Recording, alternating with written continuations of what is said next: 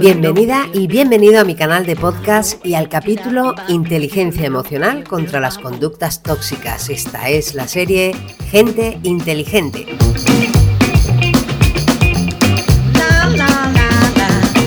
Yo soy Lola Pelayo y estoy aquí para ti, para compartir contigo estrategias muy prácticas que te ayuden a desarrollar tu inteligencia emocional. Ya sabes que también me puedes encontrar siempre que quieras por ahí por las redes y por supuesto en mi casa virtual en lolapelayo.es. Quiero también darte las gracias porque que estés tú ahora escuchando es muy importante. Eso quiere decir que te interesa mejorar tus habilidades inteligentes, que es algo capaz poco a poco de cambiar el mundo a mejor. En este capítulo espero que puedas recoger algunas claves sobre cómo defenderte de las conductas tóxicas que nos rodean, que como dicen en Galicia, a ver las haylas. Y además hay un montón. ¡Vamos!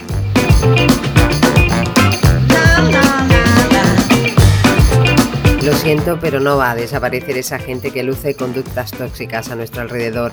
Son personas que con su forma de relacionarse nos generan malas sensaciones y tampoco tú vas a dejar de caer de vez en cuando en esas conductas perniciosas que además de hacerte daño, intoxican tu entorno personal y profesional. A veces no nos damos ni cuenta. Por eso, para cuidarnos mucho, un buen primer paso es tomar conciencia de qué conductas son las que te afectan, incluso en la salud, ya sean comportamientos de otras personas o tuyos propios.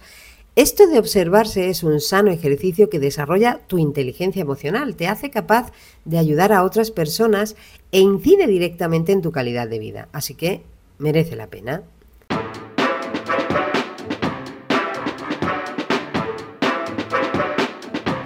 Empecemos por asegurar algo que a lo mejor te extraña. No hay personas tóxicas. ya, ya lo sé. ¿Cómo digo que no hay personas tóxicas si tienes ahora mismo en la cabeza varios nombres? Personas que esparcen negatividad, incertidumbre, agresividad o egocentrismo y que sacan de ti sensaciones, pensamientos e incluso comportamientos que no te gustan nada. Te chupan toda tu energía vital. Así que lo que te sale es apartarte de esas personas, huir. Pero si te fijas bien, no son las personas, son sus conductas lo que te intoxica. Es cierto que cuanto más tiempo se tienen comportamientos tóxicos, más complicado es salir de esa espiral y más difícil resulta separar a las personas de sus conductas.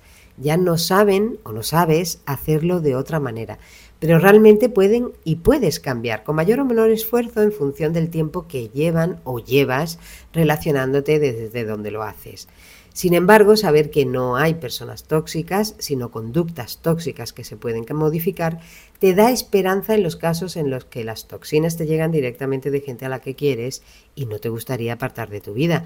Y también te da esperanza cuando te identificas tú como un aspersor de toxinas, que todo puede ser. Antes de sugerirte algunas pautas, entendamos mejor qué hacen y por qué las personas con conductas tóxicas.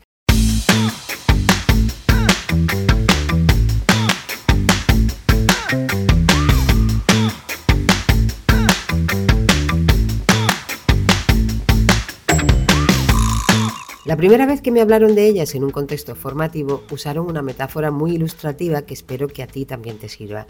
Las personas con conductas tóxicas son vampiros energéticos. De hecho, eso es lo que nos roban literalmente, la energía.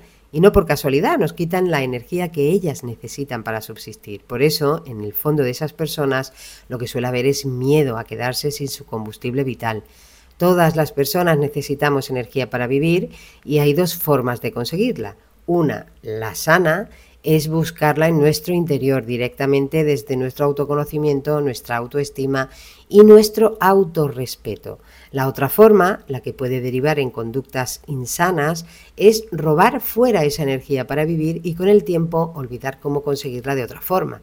Por eso, para identificar las conductas que hay que vigilar, empecemos por fijarnos en cuál es la fuente de energía en la que están o estamos bebiendo. Porque si es en el reconocimiento de las demás personas, malo. Si es en el miedo de las demás personas, malo también, y si de lo que se nutren o nos nutrimos es de la compasión, otra vez mal, todas esas formas de ir fuera de nuestro ser a conseguir la energía, que ya no somos capaces de generar en nuestro interior, nos llevan a las conductas tóxicas. Y necesitas si te arreglas que te digan lo bien que estás o no te sientes del todo con confianza. Y si te esfuerzas en alguna tarea y consigues tu objetivo, no te sientes bien hasta que alguien no te lo reconoce o mil momentos así. Es como se fraguan las conductas tóxicas. Pueden tener diferentes orígenes e intensidades y sobre todo adoptar muchas formas. Agresividad, victimismo, egocentrismo, soberbia, servilismo, envidia, manipulación negatividad. Repasa esta lista y revisa si hay gente a tu alrededor que está en esas conductas o si tú caes alguna vez en ellas. Y si es que sí, ¿qué puedes hacer?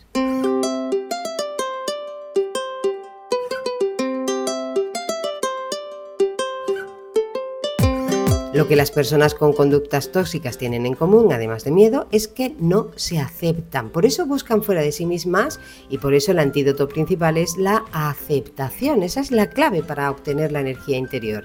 Aceptarse y respetarse en toda nuestra esencia como personas, tanto corporal como mental y espiritual.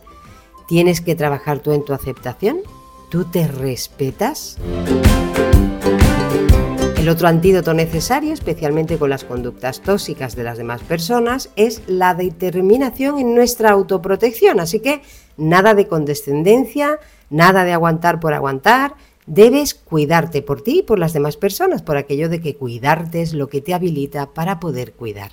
Esto significa evitar que te roben tu energía y para eso lo mejor es identificar a las personas con comportamientos que te afectan mucho y apartarte o apartarlas. Pero claro, no siempre puedes quitar de tu vida a esas personas. En estos casos, imagínate como un surtidor de gasolina al que esa persona a la que no quieres perder viene a repostar. ¿Qué conducta tuya recarga su depósito? ¿Qué haces tú que a esa persona le sirve para robarte tu energía?